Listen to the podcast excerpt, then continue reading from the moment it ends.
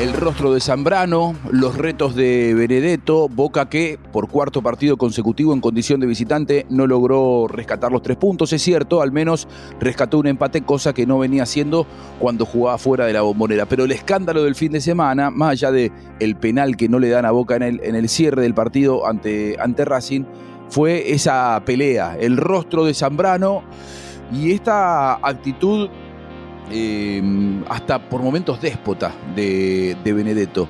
Un jugador que se la pasa retando a sus compañeros, que ahora le pega a sus compañeros. ¿Hasta cuándo los compañeros de Benedetto van a aguantar este tipo de actitudes? Lo charlamos aquí con Walter Zafarian y además hacemos un breve repaso por la historia, por cuántas veces se había dado que en un partido dos compañeros se tomaran a golpes de puño aquí en Footbox Argentina. Juanjo Buscalia presenta Footbox Argentina, un podcast exclusivo de Footbox. Hablamos fútbol.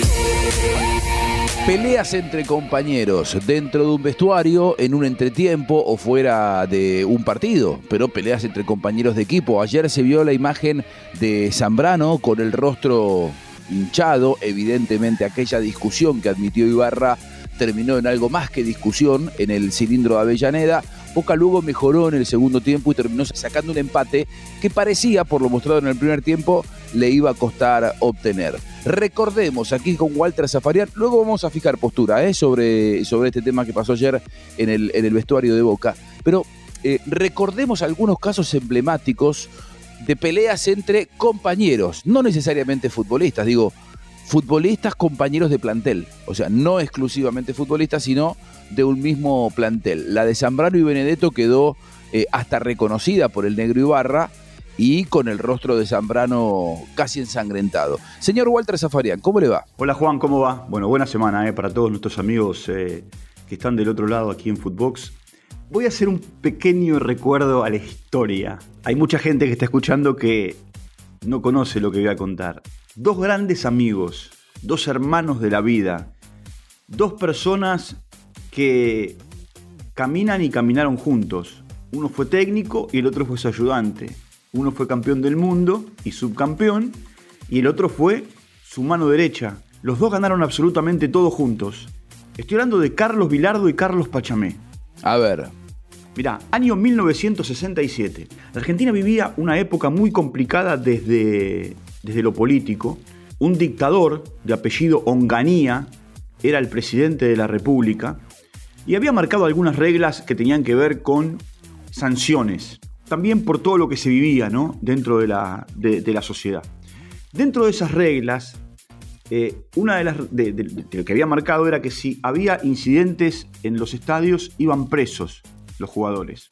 En un momento determinado había una pica muy grande, Racing venía de ser campeón del fútbol local, Estudiantes iba camino a, ¿eh? en el fútbol argentino, eran las dos potencias ¿eh? en el fútbol doméstico, Racing iba camino a ser campeón de América en esa Copa Libertadores, eh, la historia de los boxeadores en los vestuarios, camino, en los túneles, y en el partido, Bilardo y Pachamé se recriminan una situación de juego discuten, se empujan, se golpean y el árbitro que era Barreiro en aquel partido los expulsa a los dos.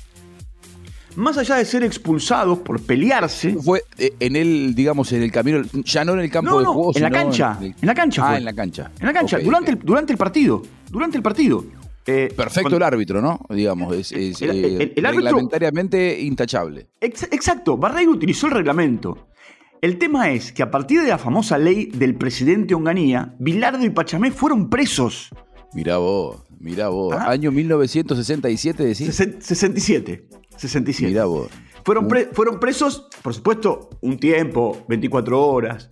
¿eh? Eh, y, después eh, no, en realidad, en realidad un tiempo más. Y hubo jugadores de Racing que también a partir de una pelea estuvieron presos creo de 30 días.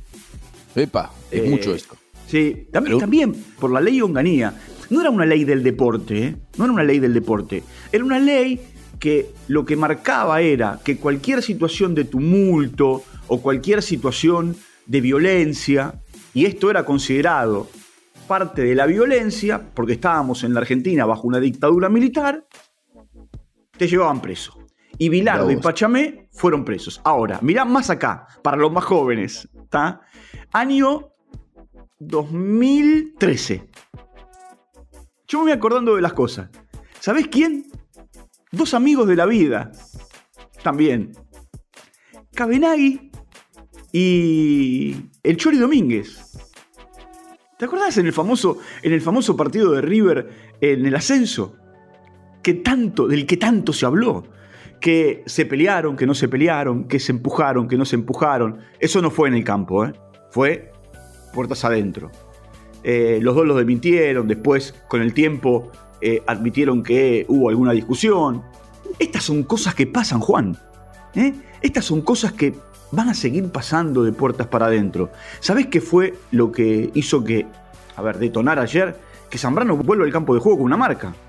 Sí, sí, sí, con el, con el resto, con el, no te digo que el rostro desfigurado, pero claramente muy marcado por un golpe, un arañazo, no sabemos lo que pasó, nadie habló al, respecto.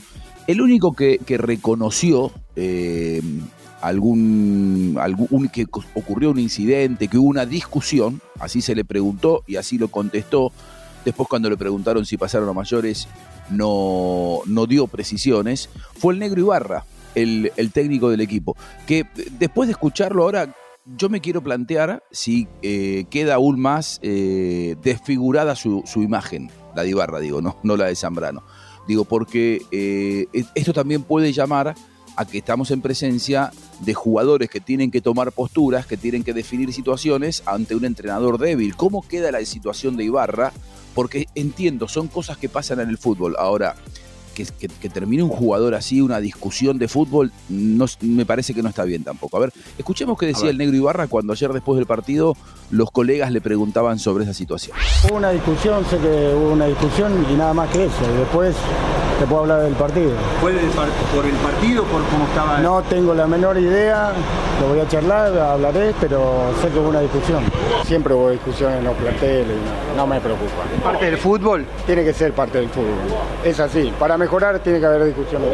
Bueno, ahí estaba el negro Ibarra. Son cosas... Eh, eh, que pasan en el fútbol, son cosas normales y son cosas, las discusiones son necesarias. No, no, no dudo, porque si vos tenés eh, jugadores tibios a los que les da lo mismo ganar, perder o empatar, como Boca había mostrado su imagen, no en el partido de ayer, probablemente sí en el primer tiempo, pero en los partidos que se le reprochan a Boca contra Patronato, contra Argentinos y contra San Lorenzo, pos eliminación de Copa Libertadores, ¿qué se decía? Y que era un equipo tibio, que daba la sensación de que le daba lo mismo eh, cualquier resultado. Bueno, ayer Boca en el primer tiempo eh, mostró esa, esa, imagen y parecía que eh, iba a llegar la, victoria de Racing si Boca seguía así en el segundo tiempo.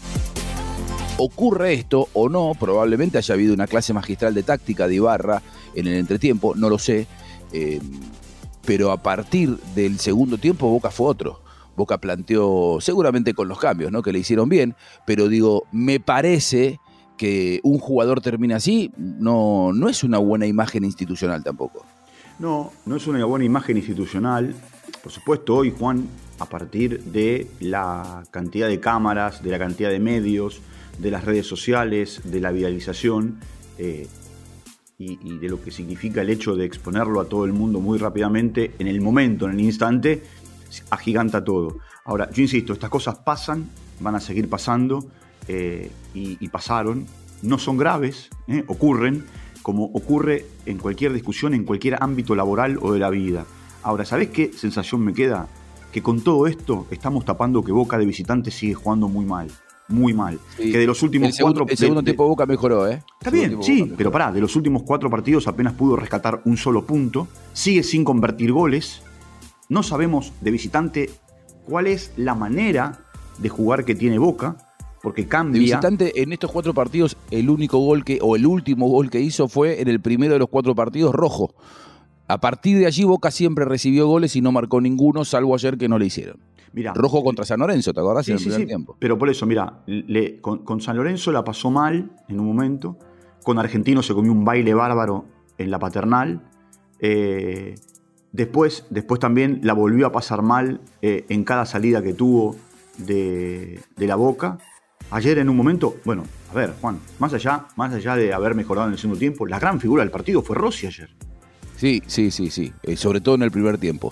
Ahora, em, yo, yo lo que lo que digo es que las peleas en el fútbol son eh, más normales o más habituales de lo que uno cree.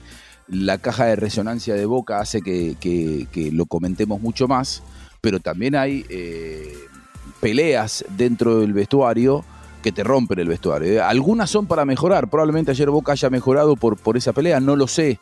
Ahora, eh, acá nuestro productor Facundo Muñoz no, nos recuerda por chat privado eh, la de Teo Gutiérrez. Rompió el vestuario. A partir de allí. y, generó que Basile no dijera más. Bueno, Basile se fue, dijo después de esto, no, o sea, terminó un ciclo, fue un fin de ciclo, no sirvió para mejorar, sirvió para terminar un trabajo. Basile, Basile, le puso punto final a su, a su ciclo como, como entrenador. Después, después la historia, la historia si era de juguete, si no era de juguete, eh, y, todo lo que pasó, ¿viste? Basile es muy, es muy respetuoso, eh, como la historia del seleccionado, lo hablo con la almohada. Ahora, ¿sabés qué, qué, creo, Juan? Yo creo que también se agiganta mucho, como decís vos, porque es Boca, por la situación de Boca. En, en los momentos de mayor esplendor de Boca también había discusiones. De hecho, con el tiempo saltó la diferencia entre Riquelme y Palermo eh, por Guillermo y por Delgado y en ese momento no saltaba porque Boca los ponía en fila y les ganaba a todos. Eh, cuando Boca dejó de ganar, saltaron las diferencias. Eh, y Bianchi tenía el vestuario ordenado. Y tenía el vestuario cosa, en, cosa que no parece, ¿eh? Cosa que no parece el actual.